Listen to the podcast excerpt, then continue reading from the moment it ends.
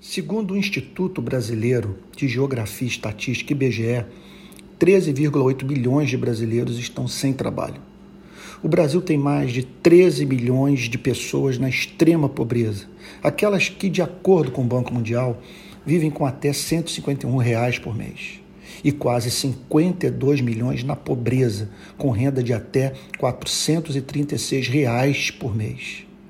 Considerando apenas a linha de pobreza, o Brasil apresenta a 21ª taxa mais elevada entre 43 países com informação disponível no Banco Mundial, ficando atrás de países como Paraguai, Azerbaijão e Cazaquistão.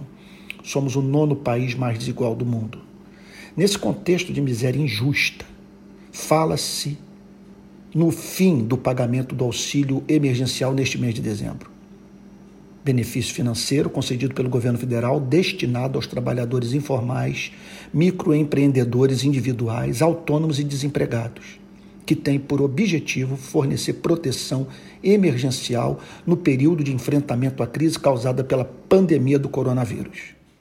É injusto, imprudente, desumano estabelecer uma data para o fim do pagamento do auxílio emergencial sem uma data para o fim da crise de desemprego.